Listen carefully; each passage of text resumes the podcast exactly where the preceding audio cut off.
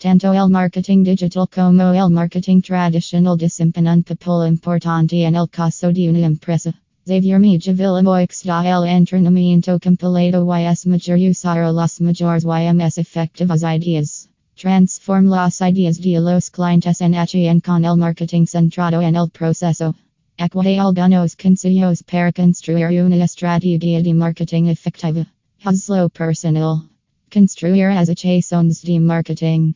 Empezar a colaborar con influentes. Ya no es suficiente simplemente tener una estrategia de redes sociales o enviar correos electrónicos periódicamente.